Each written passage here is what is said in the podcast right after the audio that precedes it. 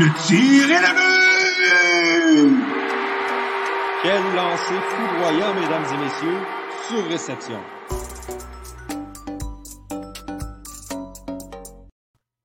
Bonjour mesdames et messieurs et bienvenue au 21e épisode de Surréception, le podcast 100% hockey du Club École.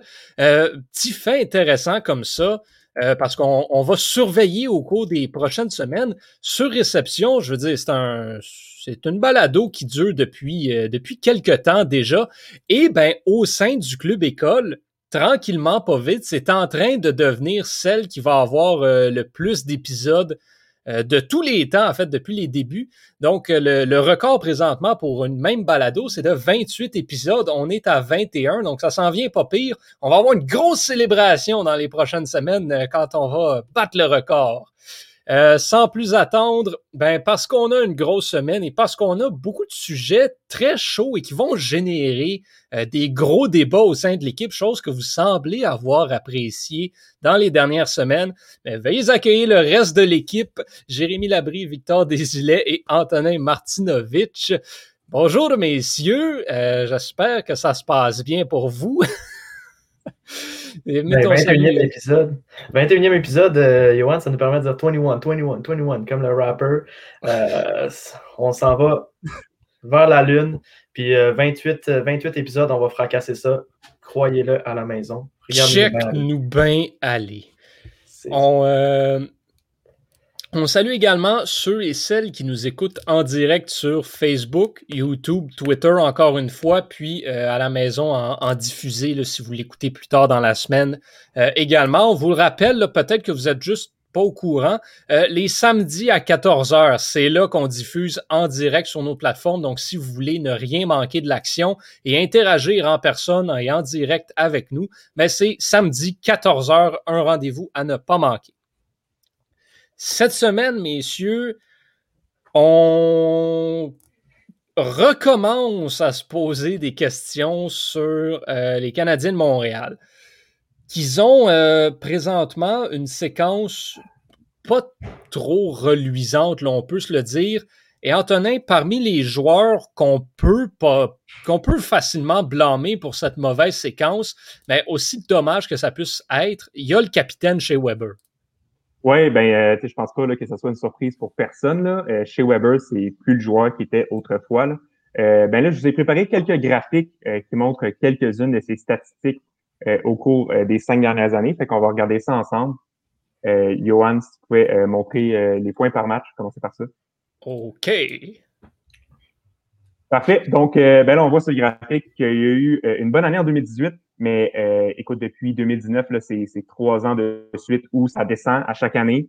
Euh, puis on n'est pas surpris, mais en même temps, c'est décevant pour un joueur qui est payé aussi cher que ça. Euh, on va euh, poursuivre avec les Expected Goals For, XGF, Johan? C'est quoi les XGF? Oui, donc les XGF, c'est l'Expected Goals For.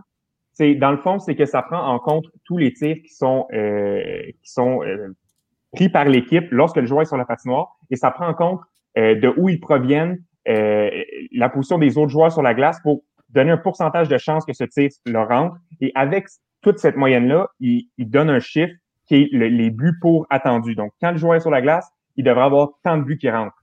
Et euh, ben, quand un joueur a un impact positif, quand un joueur est dominant offensivement, ce chiffre-là a tendance à augmenter. Euh, mais Weber, on voit là, il y a une grosse, grosse, grosse baisse cette année. Là. Comme on n'a jamais vu, ça n'a pas été le même depuis cinq ans. Euh, puis ça fait mal, ça fait vraiment mal aux Canadiens. Euh, on va y aller avec le temps de jeu ensuite. Euh, bon, chez Weber, il reste depuis 2016 entre 24 minutes et 22 minutes. mais là, je vais vous en parler un petit peu après. Là. il joue 22 minutes et 30, ce qui est beaucoup, beaucoup trop. Mais encore là, ça descend cette année. Et Weber, là, il n'a pas 40 ans. Là. Il est encore relativement jeune. on a vu des Jordana avoir des saisons de Norris, un Brent Burns qui est encore assez dominant. Euh, donc, pour Weber, c'est vraiment une descente aux enfants en ce moment. Et on va finir avec le dernier graphique. Euh, c'est minutes de punition. Euh, c'est ça. Chez Weber, euh, je ne sais pas si c'est parce qu'il a ralenti au niveau de son coup de patin, mais il est tout le temps mal positionné, puis ça, j'en parle un petit peu tantôt. ça fait en sorte qu'il est tout le temps obligé d'accrocher, puis il est, nerveux, il est pressé, donc il, balance la rondelle par-dessus les, les estrades. Donc, c'est, ça, fait, ça fait très mal aux Canadiens. ben ça, c'est fini avec les graphiques. Bon, là, comme vous le voyez, il y, a, un gros, gros, gros déclin dans le jeu de chez Weber. Là. Puis honnêtement, de la façon qu'il joue, à mon avis, il devrait être un 5 ou 6e défenseur dans la Ligue, puis dans les, avec les Canadiens de Montréal. Mais ce qui est curieux, c'est qu'on continue de lui faire confiance du côté du personnel d'entraîneur. Euh, J'ai regardé le temps d'utilisation des défenseurs dans la ligue, là, puis au total, il est 32e. Euh, devant des joueurs comme Dougie Hamilton, Jeff Petrie, Colton Paraiko et Oliver Ekman-Larson. Euh, ce qui me fait réagir surtout, c'est que ben, Jeff Petrie, là, il est dans la course pour le Norris. C'est un des meilleurs défenseurs du circuit pour le moment, mais il joue juste 22 minutes 30, ce qui est 30 secondes de moins que Weber. Puis, tu sais, quand on compare Petrie à d'autres joueurs, comme Dowdy, qui joue 26 minutes 21, Hedman, 25 minutes 33, puis Josie, 25 minutes 12. C'est près de 3-4 minutes de moins pour d'autres joueurs qui ont à peu près le même impact sur la patinoire des meilleurs défenseurs de la Ligue. Euh, bon, là, je vous ai parlé euh, de ces statistiques, mais ces chiffres-là, ce n'est qu'un faible reflet, de ses performances sur la patinoire. Parce que honnêtement, ça va peut-être être controversé, mais je suis pas sûr que si chez Weber jouait dans la ligne américaine, là, il serait dominant en ce moment. il est nerveux avec la rondelle, souvent mauvaise position, autant offensivement que défensivement. Euh, il crée revirement après revirement dans la zone défensive. Euh, ses premières passes cessent à désirer. Il a perdu de la physicalité, euh, puis il perd ses batailles à un contre un constamment. Chez Weber, vous allez me dire, là, il n'a jamais été le patineur le plus rapide, mais on dirait que cette année, c'est encore plus difficile. Il traîne un piano. Là. mais dans sa carrière, il a été capable de, de compenser par son positionnement, par son jeu physique. Mais là, même cette composante-là de son jeu est à coste. Donc, Weber, c'est énormément de la patte. Euh, mais je sais pas c'est quoi les options qui s'offrent à la direction, mais moi, si j'étais Dominique Ducharme, euh, je restreindrais énormément son temps de jeu. Je le placerais sur sa troisième paire. Euh, je, le, je le mettrais en shelter, comme ils disent en anglais. Je l'utiliserais des unités spéciales, c'est tout. Ben, moi, j'ai honnêtement, puis je serais peut-être pas d'accord avec moi, euh, moi, je suis pas prêt non plus à jeter l'éponge dans le cas de Weber. Moi, tant qu'à moi, c'est une mauvaise saison comme beaucoup de joueurs ont. Puis tu l'as dit, on a vu Mark Giordano aller remporter le Norris euh, à un âge, un âge très, quand même avancé par rapport à la moyenne qu'on voit. Je pense pas que Weber est fini loin de là. là. Je crois que c'est une mauvaise saison puis on met peut-être, on a peut-être des attentes un petit peu trop élevées, puis on espère qu'il il va se finir par se relancer en essayant de l'utiliser. Je pense que c'est peut-être ça la stratégie chez les, euh, chez les entraîneurs en ce moment. Est-ce que cette saison, c'est la bonne euh, stratégie à avoir? Euh, je suis moyennement certain. On a Raphaël sur Facebook qui dit si c'est pas l'âge à quoi on attribue ce déclin. Honnêtement. Ben, je pourrais répondre à cette question-là en disant qu'il y a des joueurs qui performent quand c'est le go-to guy. Euh, quand ça passe par eux, quand ils savent que c'est l'homme numéro un, euh, ils prennent ça sur leurs épaules puis ils mènent la charge. Euh, en, ce moment, là, c'est, c'est plus Weber. Je pense que Weber le ressent, que c'est plus le défenseur numéro un, puis que c'est Jeff Petrie. Puis on dirait que ça l'affecte comment lui il se voit, puis ça l'affecte comment il, comment il performe. Quand tu le sais que tu es un défenseur numéro un, puis tu es un des meilleurs de la ligue, tu performes comme, c'est comme une prophétie autoréalisante ben là, c'est la même chose. Petrie, il, sait que c'est le défenseur numéro un, il performe, performe bien. Euh, mais Weber, je pense qu'il y a une perte de confiance. Je pense qu'il sait que c'est plus le gars numéro un. Puis euh, ça, ça l'affecte beaucoup. Ouais, je, suis d'accord avec ça. Oh, je suis d'accord avec ce qu'Antonin dit. Je pense que on est un pas dans la même chaise que, que celle dans laquelle Carey Price était plutôt dans la saison. Mais je pense que Weber, présentement, veut trop en faire. Il veut combattre, puis il veut prouver à tous ses coéquipiers que c'est le défenseur numéro un encore, c'est le capitaine, c'est lui qui va prendre les grosses minutes, qui va faire les gros jeux, mais la réalité, c'est que c'est rendu Jeff Petrie. Puis Jeff Petrie joue du hockey élite en ce moment. Il joue du hockey d'un des cinq meilleurs défenseurs de la Ligue nationale. Ça, on ne peut pas le, nier. On l'a vu là, chez Weber.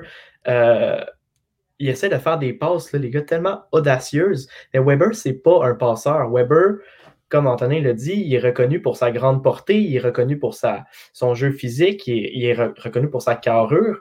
Donc, il faut qu'il garde les choses simples pour lui. On ne lui demande pas de faire la sortie de zone, de se mettre à patiner, puis de faire la passe en plein centre à Jesperi Kotkaniemi. On a vu que ça, a donné contre les Flames euh, samedi dernier. Euh, puis encore une fois, plusieurs revirements qui créent match après match quand il essaie de trop en faire, de faire la passe sublime, mais qui ne connecte pas. Je pense que chez Weber devrait être relayé à un poste de troisième défenseur, quatrième défenseur. Puis, euh, on pourrait aussi y, enlever le poids de la responsabilité de l'avantage numérique. Weber, en ce moment, sur la vague avec Jonathan Drouin, Suzuki, euh, Anderson et Toffoli, est, utilisé à la pointe. Alors que Weber, il a la pardonnez-moi, les gars, mais Weber a la maniabilité de bâton d'un gars de, de Il y a beaucoup de difficultés à, dribbler ou à rouler sur la ligne bleue. Il est dévastateur avec son lancer, mais en tant que défenseur à la pointe, moi, je ne vois pas l'avantage de le mettre là quand tu as des défenseurs comme Romanov, à la limite Brett Kulak, qui sont beaucoup plus habiles pour circuler puis faire des, passes transversales. Weber aurait son, avantage à être dans le spot à, Ovechkin, dans le, Stamco spot, où est-ce que, tu sais, on l'utilise pour son tir. Mais pour le reste, là, moi, je pense que l'âge affecte beaucoup Weber. Il y a eu une opération au pied, ça, il ne faut pas l'oublier. Ça a mhm. probablement influencé sur sa vitesse. Le jeu dans la Ligue nationale devient de plus en plus rapide, puis lui, ben, il rajeunit pas, fait que c'est très difficile pour lui de suivre la cadence. Il faut y enlever du poids, il faut le délester un peu, il faut y enlever du poids des épaules. Moi, je pense que ça commence par lui enlever l'avantage numérique, le mettre comme troisième, quatrième défenseur, donner vraiment tout le temps de jeu à Jeff Petrie. Puis, je suis d'accord avec Johan, Weber est loin d'être fini, c'est juste qu'il essaie de trop en faire. Weber va rester un excellent défenseur en avantage numérique par sa carrure, parce qu'il peut bloquer des lancers, parce qu'il a une excellente portée, puis il va faire payer le prix aux adversaires devant le filet. Là, tant que ça reste payer le prix raisonnablement, puis pas à coup de taloche sur le menton comme euh, avec Paul Stachny, là, on va être d'accord avec ça. Mais Weber encore peut avoir une grande utilité pour le Canadien. Je pense qu'il faut juste le, revoir la chaise dans laquelle on le met présentement, puis que lui fasse un examen de conscience, regarde dans le miroir, puis se dise OK, c'est plus à moi de faire les sorties de zone, les grosses passes de, deux lignes. C'est juste à moi de jouer ma game, puis ça va super bien aller. Antonin, je, voulais, vois que tu veux intervenir. Donc. Oui, ouais, je suis d'accord avec toi, avec tout ce que tu dis. En fait, euh, c'est sa vitesse. Oui, oui, je suis d'accord qu'il a perdu la vitesse, mais il y a tellement moyen d'être efficace dans la ligue sans être vite. Là. On le voit, Perry, très, très, très efficace. Puis il n'y a pas besoin d'être rapide pour être positionné aux bons endroits, gagner ses batailles un contre un. Weber ne perd pas ses batailles un contre un parce qu'il n'est pas vite. Il est pas parce qu'on dirait que son QI hockey a droppé d'une coche. Euh, tu sais, Mark Weber est mou. Il est très mou, Weber. Il ouais, donne des petits coups de bâton pour pas se foutre la poque. Là, sais. au final total, c'est l'âge. Je veux dire, sais, tout ça, ça, ça, vient avec l'âge. Sa perte de confiance, c'est parce qu'il vieillit. sais. Il ben, est moins ben, vite, il est plus mou, il est moins apte à jouer contre des pros parce qu'il vieillit. sais, au final, ça part de là. Après ça, il y a une multitude de raisons qu'on peut analyser pourquoi ça va pas. Mais la raison principale, c'est son âge. Mm-hmm. Oui, je comprends ça, mais ce que, je veux dire, c'est que j'ai l'impression qu'il y a l'âge, mais il y a aussi la peur de l'âge, justement. Chez lui, tu vois que il ne veut pas se compromettre et finalement se compromet quatre fois plus parce qu'il a peur de se compromettre parce qu'il dit il s'est dit je suis plus rapide, je suis rendu trop vieux pour suivre le, rythme de la ligue. Mais prends, prends, prends, les choses en main, prends ta confiance, puis peut-être que ça va, faire, ça va être différemment. Là, on voit souvent Weber arriver euh, dans, dans, les transitions défensives, là, des petits coups de bâton qui font juste que le joueur a juste à y passer la rondelle entre les jambes, puis regarde, il est rendu au filet. Là, mm. ça sert à rien. Là. Puis Weber aussi, c'est au même titre qu'Ascara, puis au même titre que Price, c'est un peu un baromètre de l'équipe. Weber, c'est le leader, c'est une force calme. Quand les joueurs voient leur leader être tellement pas en confiance comme ça, ben ça, ça l'impacte. Le Canadien ne joue pas avec beaucoup de confiance en ce moment, puis j'ai l'impression que ça passe un petit peu par chez Weber. Je veux pas, tu sais, je dis pas que c'est la, la même situation parce qu'on parle d'un, joueur qui a presque 10 ans de plus, mais euh, Zdeno Chara, pendant plusieurs des dernières saisons, on disait que justement, il était rendu trop lent, ça marchait plus, euh, il, il, suivait plus le rythme. Là, maintenant, ben, on l'a sorti de son rôle de défenseur top 2, top 4. À Washington, il joue sur la troisième paire et il joue très bien. Il, il effectue son rôle à la perfection, récolté un bon, respectable 9 points en 30 matchs. Il a même eu un euh, échappé hier. Ouais, je sais pas si vous avez vu, Dano Chara était en échappé hier. Oui, il, va, il va très bien et est très apprécié à Washington en ce moment. Je dis pas qu'on est rendu là euh, chez le Canadien avec chez Weber, mais éventuellement, il va falloir penser que Weber, ben, c'est peut-être plus un top 2, malheureusement. Mais Washington aussi est reconnu pour avoir plusieurs défenseurs assez mobiles. Euh, j'ai l'impression que si tu places Weber avec un défenseur mobile en confiance, peut-être pas Romanov pour l'instant, mais Romanov éventuellement dans sa carrière, Weber va pouvoir prendre un petit pas en arrière puis laisser Romanov faire la job comme j'ai dit la, semaine dernière au podcast. Exactement. Ben, c'est d'ailleurs une des, euh, une des, des idées que Pierre-Luc nous soumet, là, Edmondson, Petrie, Romanov, Weber, Ouellet, Kulak, qui selon lui devraient être les paires de défense rendus là. Regarde, essayons n'importe quoi. Là, ça, ça peut difficilement aller moins bien, surtout et surtout en prolongation. Le Canadien qui est simplement mauvais en prolongation oh. euh, cette année. Jérémy, on est maintenant pour Montréal à une fiche de zéro victoire, neuf défaites euh, en surtemps, euh, si on inclut les, les, tirs de barrage depuis le début de la saison. toi, c'est pas compliqué.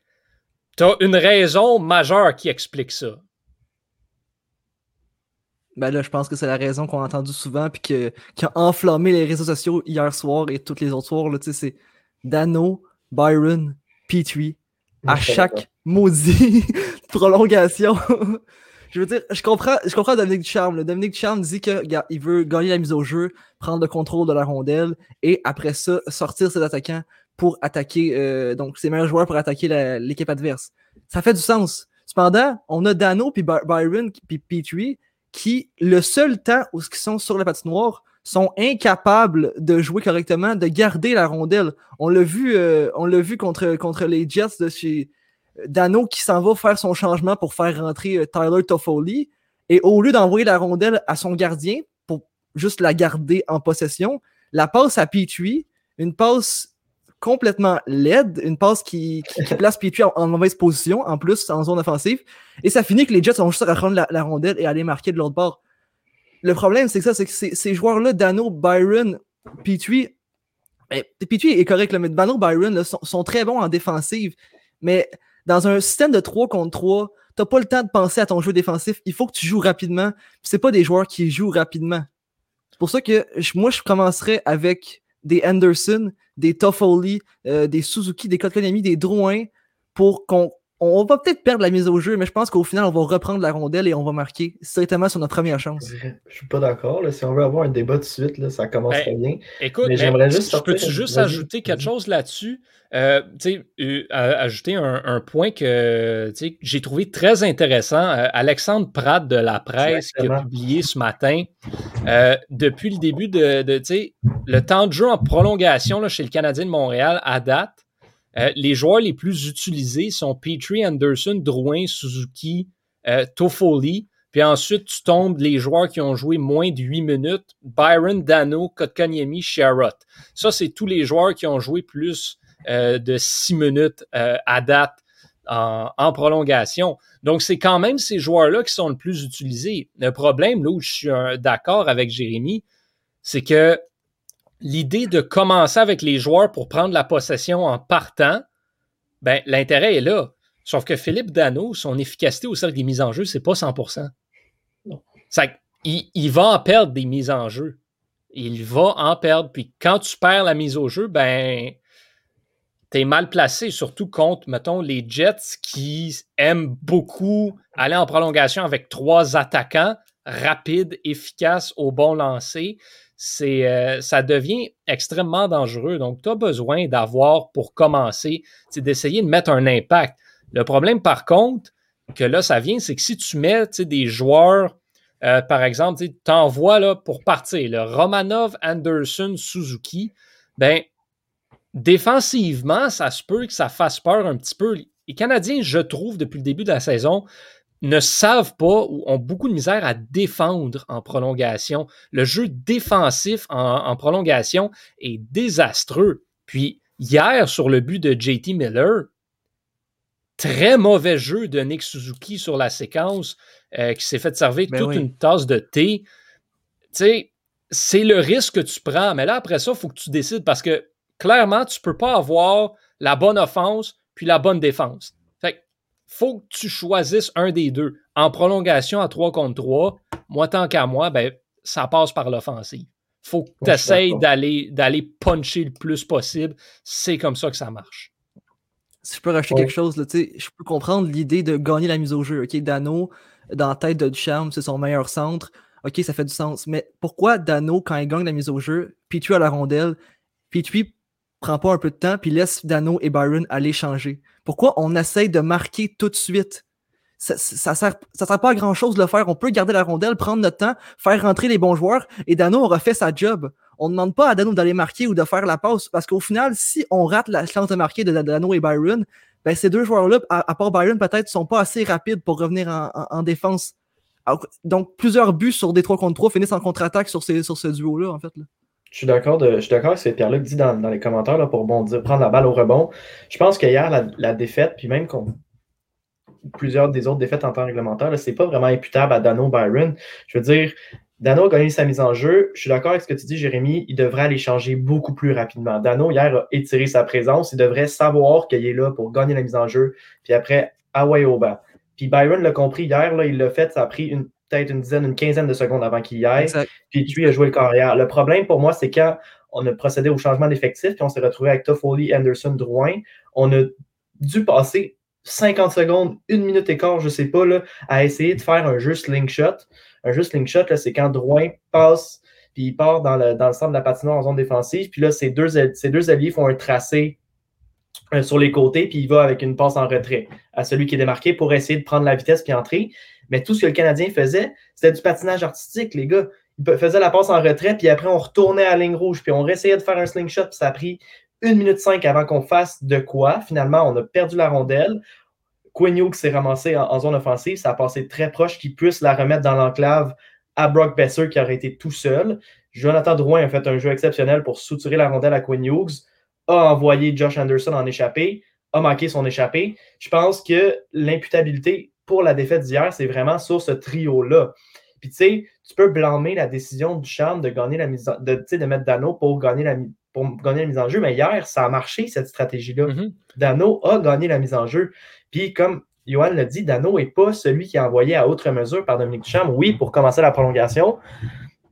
Mais tu sais, je trouve ça un peu hypocrite de critiquer cette stratégie-là quand elle a marché, puis c'est vraiment aux autres joueurs, aux étalons offensifs qui devraient, tu sais, avoir l'opportunisme pour mettre la rondelle dedans puis mettre fin à cette mauvaise séquence-là qui ne l'ont pas fait hier.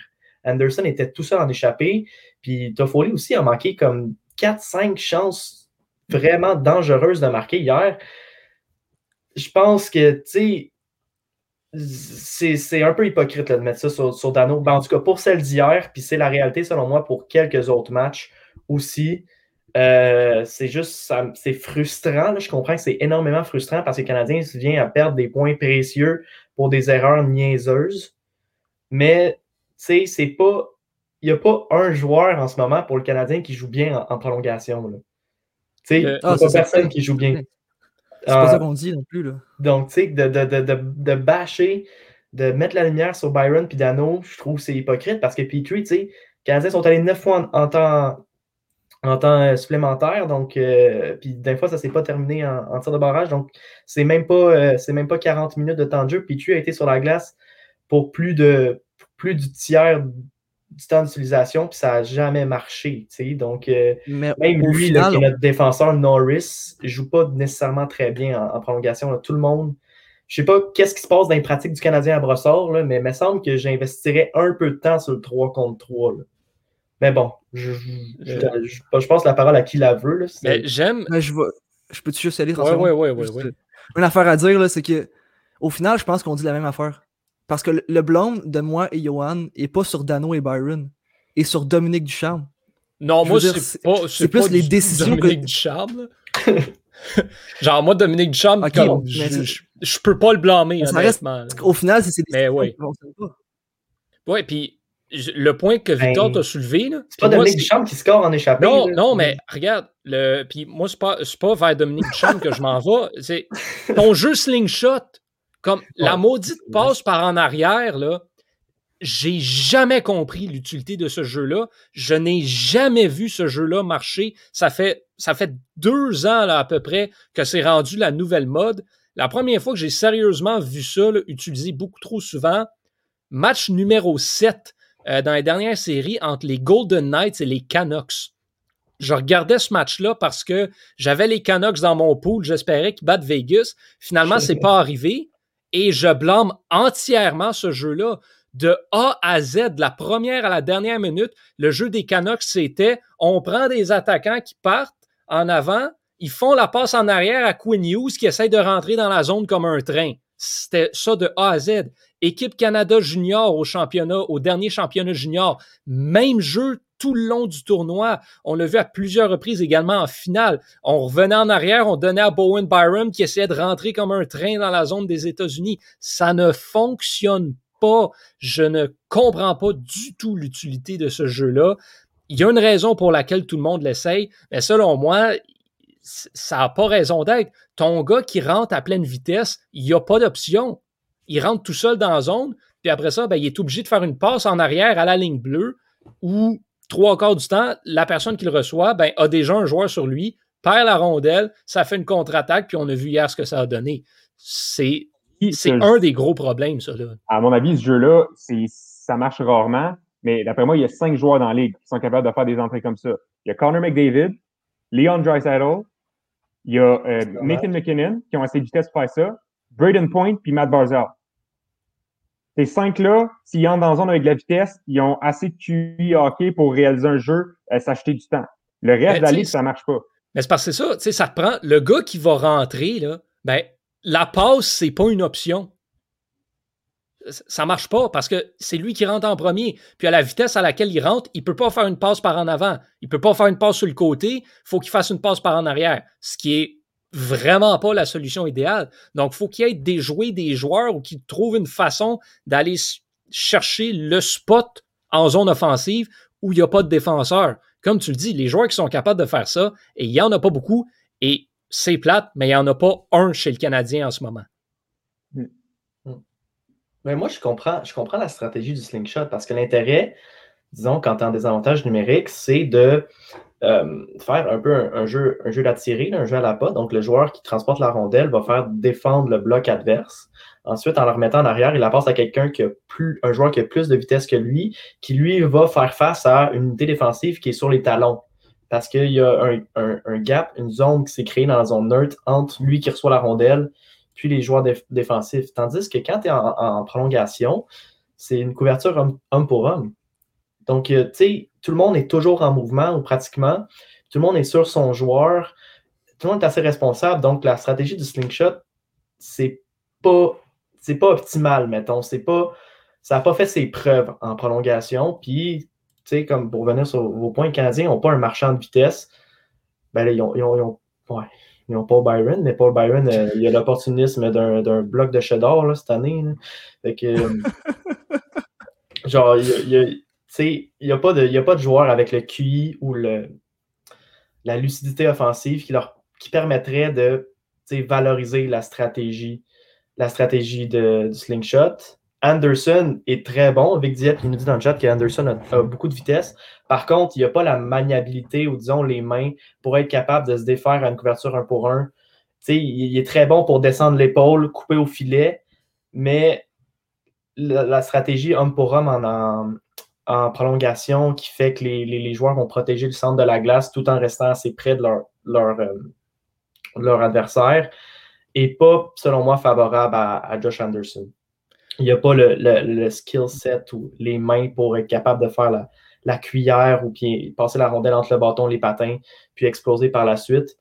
Mais euh, ça, c'est purement subjectif. Je pense qu'il faut trouver une nouvelle recette pour entrer en zone offensive puis attaquer en prolongation du côté du Canadien. Mais ça, c'est des choses qui se travaillent à l'entraînement. On, on, revient-tu à ce qu'on disait au cours des trois dernières années? Le Canadien a passé de talent. Ben, ça, bottom Moi, je vais revenir avec ce que je dis depuis le début de la saison. Le Canadien va avoir du talent. Le talent est juste pas prêt, il n'est pas développé. on voit beaucoup dans les commentaires, la grosse suggestion, c'est Romanov. Ben oui, Romanov en prolongation, ça marcherait. Mais attendez-vous pas à ce que Romanov ait créé des chances de marquer à chaque fois qu'il va embarquer sur la glace en prolongation. Peut-être qu'un jour, il va y arriver. Mais il est à sa première année dans la Ligue. Kotkaniemi a 20 ans, Suzuki en a 21. Et ce ne sont pas des talents générationnels. Oui, Connor McDavid faisait ça à 20 ans, à 19 ans, à 18 ans. Mais Connor McDavid, c'est une exception à la règle. Donc, il faut modérer les attentes envers les jeunes. Il faut être patient avec eux. D'ailleurs, parlant de jeunes, ben, un des prochains points qu'on va aborder, c'est euh, d'autres jeunes qui euh, se sont démarqués cette année ou qui se démarquent dernièrement. En particulier, ben là, on s'en va voir du côté des, des universités américaines où, ben, tranquillement, pas vite, ça se termine, là-bas, notamment dans la NCAA. donc, bon, Cole Caulfield, les Badgers du Wisconsin devraient euh, se faire sélectionner pour euh, le, tournoi, le tournoi éliminatoire euh, de l'NCA. Donc, on le verra probablement pas tout de suite chez les pros. Par contre, un qui risque de faire son arrivée, que ce soit à Montréal ou Laval prochainement, c'est Jordan Harris, qui cette saison a très bien fait 19 points en 19 matchs. bon, écoutez, moi, je dois dire que je n'étais vraiment pas un fan de Jordan Harris euh, dans les dernières saisons. Je suis toujours pas convaincu qu'il euh, sera un défenseur top 4. S'il l'est, ce ne sera pas à Montréal tant qu'à moi. Mais euh, chose certaine, j'ai vraiment aimé ce que j'ai vu de lui cette année. Puis je pense qu'il sera un atout très important en fin de saison pour Montréal ou Laval. Bon, là ensuite, c'est où est-ce que ça va être? moi, je vais vous dire, ce que je vais dire par rapport à Harris, c'est exactement la même chose pour euh, Cole Caulfield. Les deux, pour moi, c'est à Laval qu'ils doivent aller et non à Montréal. Ça fait partie de leur développement. Il faut qu'ils passent par là. Donc, tu sais, pour le fun, pour le trip que le jeune va avoir à jouer avec le grand club, tu sais, ils vont arriver à Montréal après leur quarantaine. OK, donne-leur un ou deux matchs. Ils vont pratiquer avec l'équipe un peu. Puis ensuite, on les envoie tout de suite à Laval pour qu'ils aillent se développer dans des plus gros rôles. Tu sais, Cole Caulfield à Montréal, il va avoir un rôle sur le quatrième trio probablement. Harris, ça va être sur la troisième paire. Envoyez-les à Laval, avoir du bon temps. Tu le, hockey universitaire américain est un hockey, et je le répète, très différent de la LNH. Et ça va prendre une certaine période d'adaptation qui ne se fera pas tout de suite. Euh, donc, moi, c'est pour ça que j'aimerais beaucoup les voir à Laval. De toute façon, moi, tant qu'à moi, cette année, ils n'apporteront pas grand-chose aux Canadiens de Montréal. Ils ne seront pas utiles euh, aux Canadiens cette année et c'est pour ça que euh, je préférerais les voir à Laval pour la fin de cette saison. Puis on les réévaluera à l'automne prochain quand ce sera le temps de voir qu'est-ce qu'on fait sérieusement avec eux. Euh, Jérémy, toi, de ton côté, qu'est-ce qui, comment tu entrevois cette situation-là? Ben, moi, je suis d'accord avec toi, parce que considérant la situation du Canadien, là, imagine la pression que ces deux joueurs-là vont avoir quand ils vont arriver. On va les traiter comme des nouvelles acquisitions qui sont supposées venir sauver l'équipe. Mais tu sais, c'est pas ça, ça reste quand même des recrues. Ils vont être en situation d'apprentissage. Et comment apprendre quand tu as autant de pression sur tes épaules? Je pense pas que c'est possible. À Laval, tu es dans une situation gagnante. Le Rocket, regarde, il va très bien ces temps-ci. Victor peut en parler. Euh, je pense qu'il va avoir moins de pression, plus de temps pour se concentrer sur son jeu. Puis pour un joueur comme pour des joueurs comme Cole Caulfield et Jordan Harris qui arrivent euh, de la, NCAA, je pense que c'est très bénéfique comme, tu, comme tu dis justement. Ben, j'aimerais intervenir. Je pense que euh, peut-être les probabilités, ça pourrait être intéressant de parler des probabilités qu'on les voit les deux à Montréal, même si nous, je, suis d'accord avec vous les gars, j'aimerais mieux les voir à Laval. Par contre, quand on regarde les besoins du Canadien en ce moment, euh, c'est évident que c'est un défenseur mobile, ainsi que je pense que ça s'est dévoilé dans les derniers matchs, peut-être un centre de quatrième trio avec plus d'expérience qui est capable de gagner des mises en jeu. Parce que Jake Evans, euh, depuis qu'il a été mis sur la, la passerelle. tu parles de Ryan Paling. Non, non, non. Non, je parle, de, je parle du Canadien de Montréal. OK, OK, OK. Tu parles des besoins du Canadien en ce moment. Des besoins du Canadien de Montréal. Un défenseur mobile. Puis, selon moi, un centre de quatrième trio euh, d'expérience. Parce que, pour revenir à ce que dis, Jake Evans, c'est un peu plus difficile pour lui ces temps-ci. Puis encore, on l'a vu hier, je pense qu'il y a un temps d'utilisation de 6 minutes. Donc, euh, il n'a pas, pas l'air d'être dans les bonnes grâces de Dominique Champ. Puis Dominique Champ ne semble pas lui faire plus confiance qu'il faut. Je pense qu'un un centre, euh, d'expérience. On a entendu Lou Glendening cette semaine dans les rumeurs de transactions qui pourraient intéresser Marc Bergevin. Un centre d'expérience et un défenseur mobile sont les deux besoins prioritaires à combler pour le Canadien, selon moi. Donc, pas, dans, ce raisonnement-là, pas de place pour Cole Caulfield à Montréal, ce qui est idéal. Tu l'envoies à Laval dans une. Le, là, je vais, je vais, devenir émotif à parler du Rocket de Laval parce que je me sens quasiment une, part de la famille. Là. Je suis Lavallois. Donc, c'est mon équipe. Puis euh, les voir jouer, c'est très beau. C'est un système de jeu qui est vraiment roulé à la lettre. C'est un bel engrenage bien huilé. Joël Bouchard a très bien fait les choses. J'aime surtout voir le jeu de Jordan Wheel qui, qui agit vraiment comme un professionnel. Là. Lui qui a, qui a, quand même un contrat de la Ligue nationale à 1 400 000. Donc, c'est pas un, un, un, league minimum, là, comme ils disent. C'est un joueur qui, en théorie, sur papier, appartient à la Ligue nationale, mais là, est avec le Rocket de Laval, joue vraiment le rôle de grand frère, euh, noircit la feuille de pointage. Il fait tout bien. C'est un, un attitude exemplaire. Là, puis je pense que c'est une bonne approche ou c'est un bon encadrement pour tous les jeunes qu'on veut envoyer à Laval. Donc, au Caulfield. Pour revenir sur Jordan Harris, comme le Canadien a besoin d'un défenseur mobile, je pense que Jordan Harris est, ou est le prototype et l'embryon de ce qu'on a besoin à Montréal. C'est-à-dire, Jordan Harris, tant qu'à moi, va devenir le défenseur top 4. Euh, là, Johan, je te vois que tu bouillonnes un peu, mais je vais finir mon point. Non, mais je bouillonne euh, pas, c'est juste, je veux, parce que tu dis euh, Canadien a besoin d'un défenseur mobile. Je suis entièrement d'accord avec toi, mais est-ce que le Canadien a besoin d'un défenseur mobile qui va jouer 10 minutes par match sur la troisième paire ou un besoin d'un défenseur mobile qui va jouer sur la première ou la deuxième unité et qui est capable de jouer du 20 minutes par match? Exactement. Ben, c'est là que je voulais en venir. Je pense que les aspirations qu'on a pour Jordan Harris, c'est de devenir le défenseur duquel on aurait besoin pour le moment, mais il n'est pas rendu là. Puis si on veut qu'il atteigne ces aspirations-là d'être un défenseur top 4 mobile, qui, a, du temps de qualité sur l'avantage numérique et qui fait des bonnes premières passes, ben, il faut qu'il ait ce rôle-là de prime abord à Laval, qu'il soit le corps arrière, qu'il soit le joueur sur lequel l'unité défensive repose. Là, je sais qu'on a déjà des bons espoirs euh, défensivement à Laval, euh, sans nommer euh, Josh Brook, que j'adore énormément. Mais tu sais, il faut qu'il aille prendre du galon à Laval parce que ça serait le jeter dans la gueule du loup de l'envoyer directement à Montréal. Puis comme tu dis, Johan, je ne suis pas convaincu qu'on peut lui donner plus que le 10 minutes, c'est vraiment faible parce que tu as juste 6 défenseurs, mais je ne suis pas convaincu qu'on peut donner un joueur qui sort des. C'est pas, pas Kyle McCarr, je ne suis pas convaincu, c'est pas Quinn Hughes, euh, Jordan Harris, il est très bon, mais on ne peut pas lui donner tant qu'à moi plus que 16 minutes, à moins d'une grande surprise. Et je pense que de l'envoyer dans un environnement gagnant où est-ce qu'il va avoir la chaise à lui qui va être le go-to guy, comme Antonin parlait tantôt, ben c'est le mieux pour que Jordan Harris comble les aspirations qu'on a en lui en tant que en tant que partisan, mais aussi canaliste hockey. Mais tu tu compares aussi, si on veut se lancer dans le jeu des comparaisons, euh, tu parles Ken McCarr, Quinn Hughes, ben, juste cette année, euh, on a vu Bowen Byram et euh, ben, tout dernièrement Jamie Drysdale faire leur début dans la Ligue nationale. Bowen Byram a passé quatre ans dans les juniors, a commencé cette année dans la Ligue américaine, a été sur l'escouade de réserve. Jamie Drysdale a également commencé la saison dans la Ligue américaine, disputait son premier match dans la Ligue euh, en fin de semaine. Là, euh, bon, ben, je veux on est samedi, fin de semaine, la fin de la semaine, pas euh, samedi, dimanche. En tout cas, bref, vous comprenez ça. Jordan Harris, sans rien lui enlever, c'est pas Bowen Byram, c'est pas Jamie Drysdale.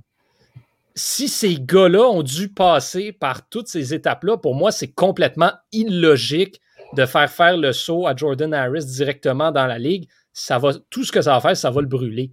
Ça va faire Victor voilà. Ça, ça va le brûler. Il faut s'armer de patience. Exactement. C'est la solution avec les jeunes. Euh, peut-être rapidement parler de, Ryan Paling qui performe très bien euh, depuis quelques temps, euh, connaît une excellente saison à Laval également. Victor, tu parlais des difficultés de, Jake Evans.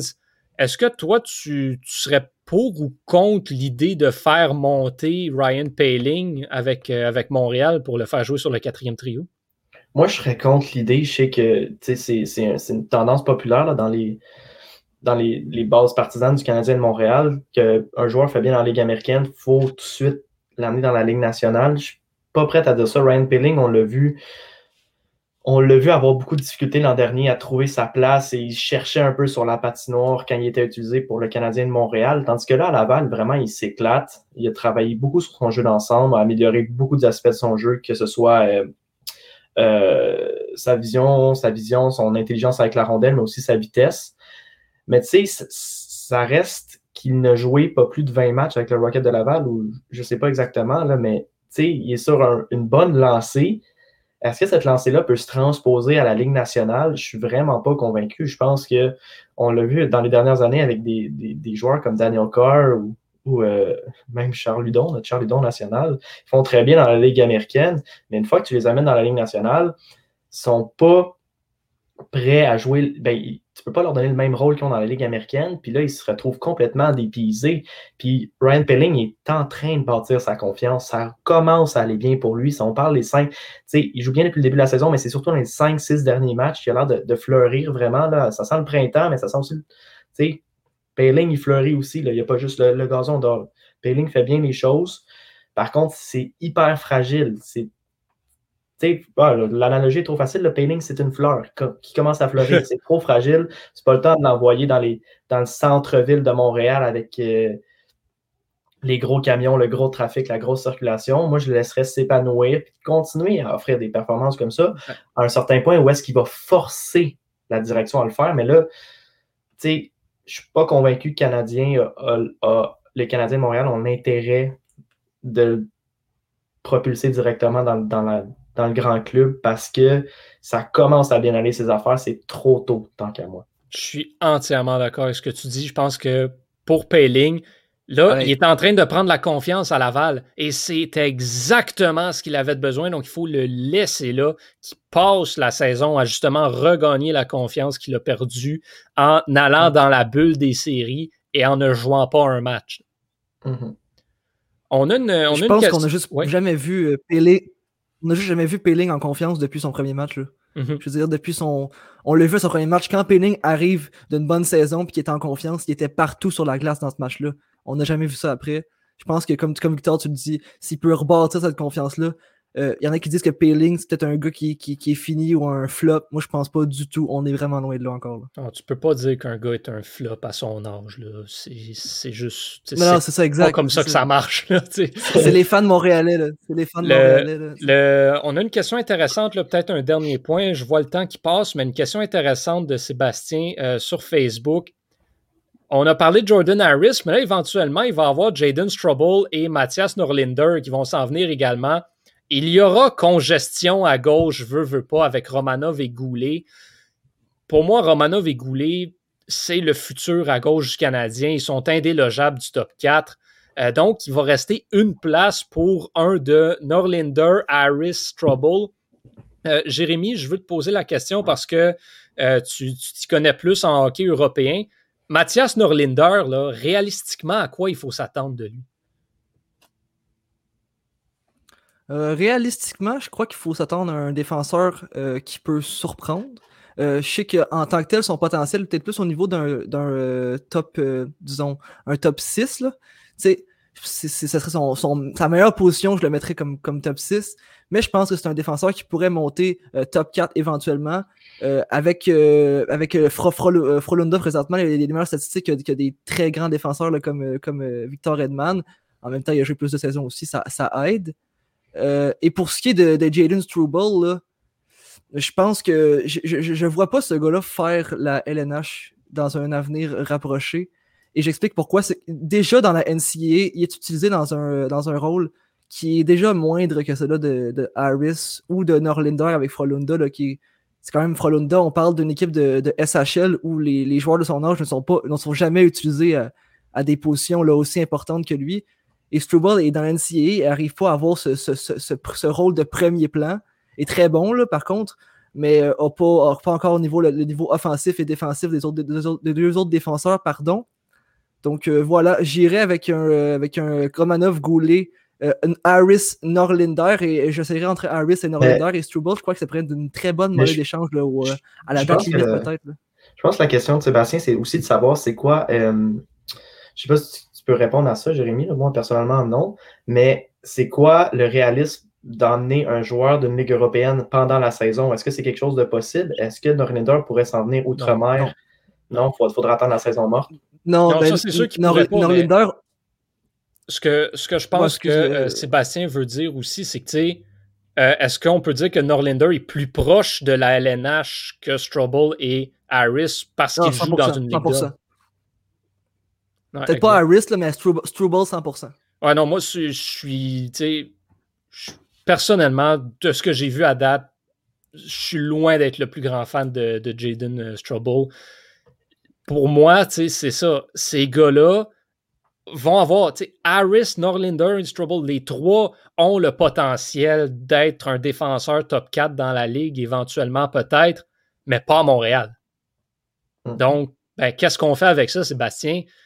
T'en choisis un dans les prochaines saisons, tu vois qu'est-ce qu'ils peuvent donner. Les deux autres, ben, c'est Laval ou par voie de transaction. Puis pour compléter sur la question de Sébastien, euh, le contrat de Norlinder en, en, Suède se termine la saison prochaine, à la fin de la saison prochaine. Et à part s'il a une clause d'exclusion pour aller en, LNH, je ne sais pas s'il y en a une, mais s'il y en a, y en a une, même, même s'il y en a une, souvent les joueurs vont finir leur contrôle avant de, faire le saut. Ouais, effectivement. pas avant 2022-2023. Probablement, oui. Oh, puis ça presse pas non plus dans son cas. encore une fois, Norlinder, oui, il est plus près de la LNH, mais est-ce qu'il serait déjà prêt à faire le saut avec l'équipe là? Je suis pas convaincu personnellement.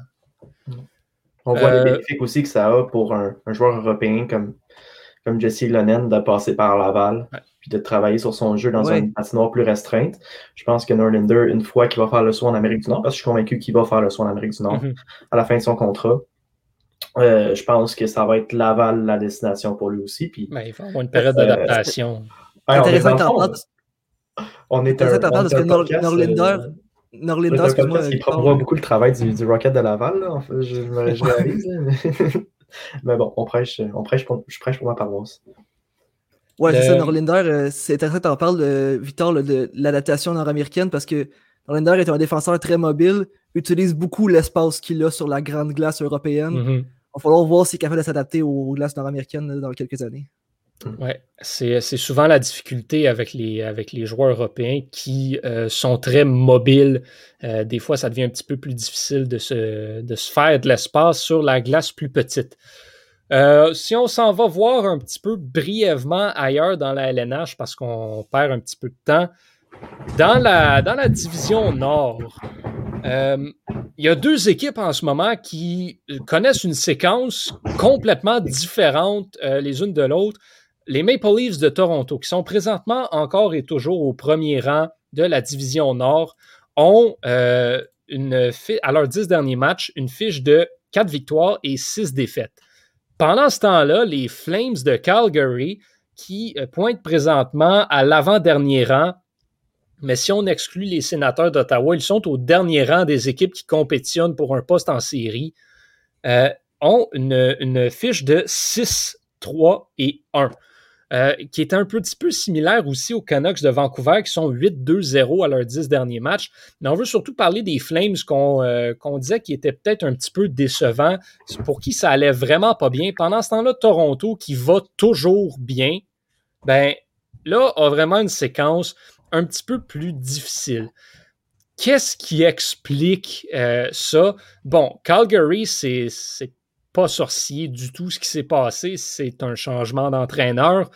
On sait ce qu'un entraîneur comme Daryl Sutter peut amener à une équipe, peut aller pousser ses joueurs, peut leur permettre de retrouver une espèce euh, d'énergie. Parce que Calgary a vraiment pas un mauvais alignement. J'en avais parlé à plusieurs occasions. Il y a du talent partout au sein de cette formation-là et ça va donc très bien. Et Daryl Sutter, ben, mieux que Jeff Ward, arrive à faire profiter certains joueurs euh, de, ce talent-là. C'est pas les victoires les plus convaincantes, euh, celles des Flames, mais ce sont, le système fonctionne. Le système fonctionne très bien et permet à l'équipe euh, d'aller chercher ces victoires-là. Bien sûr, il faut que Jacob Markstrom soit au sommet de sa forme et présentement, ben, c'est pas mal ça qui se passe.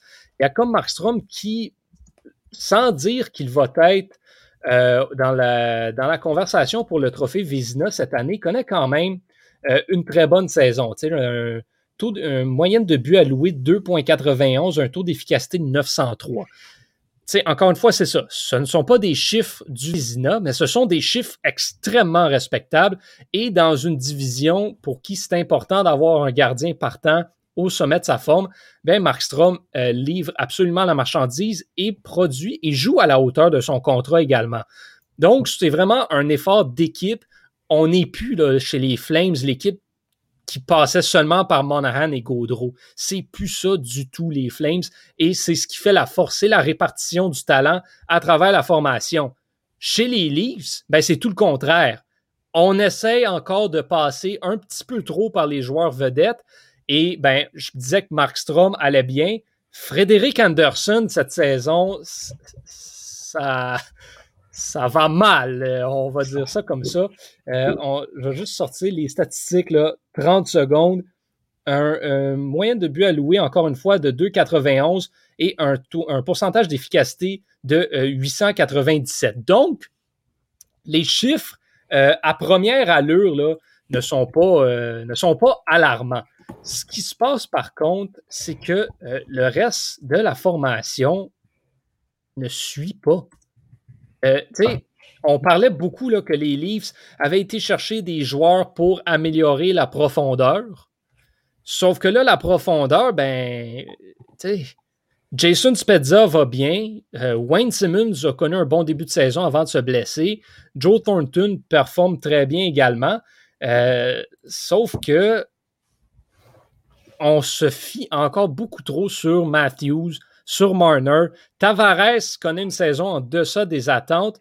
Euh, William Nylander produit bien, mais on se fie beaucoup trop sur ces joueurs-là pour qu'ils transportent l'attaque au complet. Ça a fonctionné au début de la saison, sauf que là, les autres équipes commencent à prendre des notes, commencent à s'adapter au style des Maple Leafs, qui est le même depuis le début de la saison. Donc, ben, tranquillement, pas vite, on apprend à se défendre contre Matthews, on apprend à se défendre contre Marner. Et quand tu n'as pas de joueurs pour prendre la relève dans ce cas-là, comme, mettons, les Flames ont avec Lindholm, ont euh, avec les défenseurs qui, vont très bien à Calgary, ben, ça donne des résultats peu convaincants. Bon, Toronto est dans une mauvaise passe. Moi, je suis convaincu qu'ils vont se reprendre. Il ne faut pas s'inquiéter de ça euh, chez les Maple Leafs. Par contre, ben là, soudainement, le message qu'on est en train d'envoyer, c'est que, OK, les Maple Leafs ne sont pas imbattables. La preuve, ils sont présentement à égalité pour les points avec les Oilers d'Edmonton. Les Jets ne sont qu'à une victoire euh, de, les égaliser également. Et Montréal n'est qu'à cinq points. Donc, il y a cinq points qui séparent euh, la première de la quatrième place. C'est très serré en ce moment. Et ben, s'il y a quelques semaines, on pensait que Toronto allait se sauver avec la division, ben, c'est pas nécessairement le cas. Puis il faut prendre un petit break là, pour, euh, pour les Leafs. Surtout que les Flames sont à 33 points, donc à 7 points. En fait, dans la course aux séries, mm-hmm. il y a 7 points qui séparent la première et la sixième place, alors que il y a plusieurs équipes qui ont beaucoup de matchs en main. Je pense aux, Oilers et puis aux, Canucks. Donc, ça va être serré jusqu'à la toute fin. Ça va être, c'est probablement la division la plus intéressante par son inconstance puis par son caractère imprévisible euh, jusqu'à présent, la division Nord. Euh, heureux pour nous parce que c'est celle qu'on suit le plus, puis j'imagine pour vous aussi à la maison. Euh, Jérémy voulait dire de quoi? Je lui laisse intervenir. Ouais, c'est que euh, Johan il parlait de l'adaptation des autres équipes face, au, euh, face aux Maple Leafs. Là. On l'a vu hier contre les Flames. sais, les Maple Leafs, c'est une équipe qui tire beaucoup de loin. On connaît Matthews, c'est pas un gars qui va se rendre nécessairement jusqu'au filet pour tirer. a pas non plus beaucoup de, de, joueurs qui vont se rendre euh, jusqu'au filet ou qui vont faire de la pression devant le filet. Et hier, ça a fini là, que les, les, Flames ont bloqué 29 tirs des, des, Maple Leafs. Ça change un match, ça là. là. Mm-hmm. C'est exactement ça. Puis c'est pour ça que aller changer d'entraîneur quand ça va pas bien, ben des fois, c'est ça que ça fait. Ça, whoops, ça flippe la switch, ça change le plan de match. Puis ben, les Flames l'exécutent à la perfection. Euh, les équipes doivent retourner euh, à la table à dessin, essayer de figurer comment défendre euh, contre les Flames de Calgary. Et donc, ben, tranquillement, pas vite, comme Victor le disait, les Flames sont revenus dans le portrait des séries et seront à surveiller. C'est sûr que là, ils ont un match de plus que Montréal et Winnipeg et autant de matchs que, euh, que Toronto. Donc, ils sont un petit peu désavantagés par rapport à ça. Mais s'ils continuent sur la séquence qu'ils ont, ben, ils ont la deuxième meilleure séquence de cette division-là en ce moment et les Canadiens ont euh, la pire. Donc, ça se balance. juste un petit point aussi sur Frédéric Anderson. Pour lui, il va falloir que, le gâteau lève bientôt parce qu'il est, il est sur son année de contrat. il, sera, il sera agent libre à la fin de la saison. Puis, avec tous les problèmes salariaux qu'il y a, ah, bon, ça sonne chez nous, mais bon, finis mon point. Anderson, il va falloir qu'il lève son jeu d'un cran parce que il y a des gens à Toronto, Carl Dubas précisément, qui vont se poser des questions en mots, t'as dit, par rapport à si c'est le bon qui peut nous, amener les, les, les Maple Leafs à la victoire parce que là, il y, a, trop de talent puis on ne fait rien avec ce talent-là. Donc, il va avoir des bonnes questions à se poser à la fin de la saison avec son gardien danois, je crois. Anderson, c'est danois. Hein? Oui, c'est comme je le disais, Frédéric Anderson a sensiblement les mêmes statistiques que Jacob Markstrom, mais n'a pas l'équipe devant lui pour avoir des statistiques euh, de ce niveau-là. Et c'est pour ça qu'il paraît plus faible. Euh, les Flames, ben, comme tu l'as dit, euh, ben, les Flames euh, accordent moins de tirs au but. Donc, c'est sûr qu'Anderson, il, il, va, il va recevoir plus de tirs, il va accorder plus de buts. Donc, il faut prendre ça en compte. Frédéric Anderson, ben, à Calgary, on ne se plaindrait pas de lui. Mais à Toronto, ben, il ne joue, pas, euh, joue pas assez. Thomas Lafont, euh, Frédéric Anderson joue blessé depuis le début de la saison ça change rien. si tu es pour sortir l'excuse, mon gardien est blessé, ben fais-le pas jouer. Parce que si tu le fais jouer, ben c'est que tu crois qu'il peut aller te chercher les victoires et jouer au sommet de sa forme. Ouais, surtout que, surtout que Jack Campbell joue du très gros hockey. Là. Ouais. Les parties qu'il a joué, il était très solide. Fait pourquoi est-ce qu'on met pas Anderson sur le banc pour le moment? Fait jouer Jack Campbell, va dire que le, même principe de méritocratie qu'ils font partout dans la ligue, il va gagner des games, mais là, il s'entête à faire jouer Anderson qui joue du mauvais hockey. C'est euh, des choses qui arrivent. Euh, ça fait deux fois qu'on part assez profondément dans certains sujets, qu'on arrive à la fin en ayant un gros débat qu'on veut avoir et qu'on n'a pas finalement, parce qu'on voulait, euh, discuter au sujet du coach, du coach du charme, son rendement depuis le début. Êtes-vous satisfait ou pas jusqu'à date de la situation des Canadiens avec Dominique Ducharme à la barre de l'équipe? On remet ça la semaine prochaine, donc on jette pas ça aux oubliettes. Puis à la maison, ben, on vous invite à vous préparer. Là, si vous avez des observations que vous faites, euh, des arguments que vous voulez euh, apporter au débat, ben, préparez-vous parce que la semaine prochaine, on embarque avec ça euh, à l'émission. 22e épisode, ce sera un des gros sujets de la balado, à moins que, je sais pas, le Canadien change Carey Price. Bon, si ça, ça arrive, on va probablement passer une heure à décortiquer l'échange, mais sinon, on va y aller, euh, on va, on va essayer que, que, ce débat-là prenne de la place. Surtout le Canadien va jouer quatre matchs. Pour les gens à la maison, le Canadien va jouer quatre matchs d'ici au prochain épisode euh, sur réception samedi prochain. Donc, on va avoir, on va avoir du, euh, du pain sur la planche. Oui, effectivement. Euh, donc, ben, on vous invite à nous retrouver euh, la semaine prochaine pour le 22e épisode. Euh, rapidement, en finissant, là, on a un petit peu plus de temps qu'à l'habitude. Jérémy, le match de ce soir, Canadien affronte les Canucks de Vancouver à nouveau. Ta prédiction? Ben, à chaque, chaque épisode, je dis que le Canadien va gagner et ils finissent par perdre. Donc, je, je vais dire qu'ils vont perdre 4 à 2. 4 à 2, Antonin? Voilà. Je vais avec une défaite de 3 2 en prolongation. Oh, c'est euh, un air de déjà vu, comme on dit.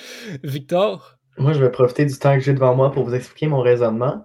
Euh, en fait, Canadiens, cette saison, sont invaincus en temps régulier contre les Canucks de Vancouver. Somme toute, une fiche de 5 victoires et 3 défaites en temps supplémentaire. Et c'est toujours la même gamique qu'on observe, les gars. Ils perdent en temps réglementaire, puis le match d'avant ou le match d'après, ils ont servi une rince aux Canucks. Des matchs de 7-3, des, victoires de 7-3, des victoires de, 5 à 1. Donc, je pense que c'est ce qui va arriver ce soir. Par contre, malédiction, le Canadien va porter son jersey rétro ce soir, ce, chandail, ce fameux chandail oh, Non. Donc, je suis pris en deux. pas au courant. Ben, écoute, si je, peux, si je peux apporter un point dans ton raisonnement, Braden Oldby devant la cage des Canucks ce, soir. ben ça, ça m'aide à dire que le Canadien devrait euh, les Canadiens devraient être en mesure de l'emporter ce soir. Puis ça finirait la semaine avec une récolte de 6 points sur 8, ce qui est somme toute très, très, très bon. Je vais pour 6-2 Canadiens. J'aime ça parce que Vous aimez, vous aimez, ça quand je parle d'aile de poulet, hein? c'est parce que quand Victor, il, te sort ça, depuis la fois où il a dit les Canadiens ont gagné 5-0, ils ont gagné 7-1, on peut plus rire de lui quand il sort des gros chiffres comme ça. C'est dommage. Euh, bon, ben, on verra ça. Moi aussi, je, suis, euh, je pense que le Canadien va, va rebondir là, depuis le début de la saison. C'est ça qu'on voit, une, défaite crève-cœur. Ben là, on, on, a le couteau entre les dents euh, lors du match d'après. Je n'irai pas jusqu'à dire 6 buts, mais je crois que, tu sais, un... un... C'est Olby, c'est toi qui l'as dit. Ben, c'est ça. Non, mais moi, c'est un point que je voulais t'amener à toi, parce que je sais que tu allais dire qu'Oldby allait en accorder une shot. bon, écoute, moi, je vais dire, Canadien, J'hésite à dire 5-2 ou 4-1. Euh, mais tu sais, ça va être une victoire par trois buts avec au moins euh, quatre buts pour. Euh, pour le tricolore, c'est ce que je prédis. On a Pierre-Luc qui s'y prête au jeu dans les commentaires. 3-1 Canadien, but de Jeff Petrie. À suivre ce soir, Canadien Canucks. Et sinon, ben, on se retrouve la semaine prochaine, même heure, même poste, samedi 2h pour le 22e épisode de Surréception. Jérémy Antonin, Victor, merci beaucoup pour votre participation. On se retrouve la semaine prochaine. Et à la maison, bien, portez-vous bien. D'ici la semaine prochaine, bien, je suis Johan Carrière et on se revoit très bientôt.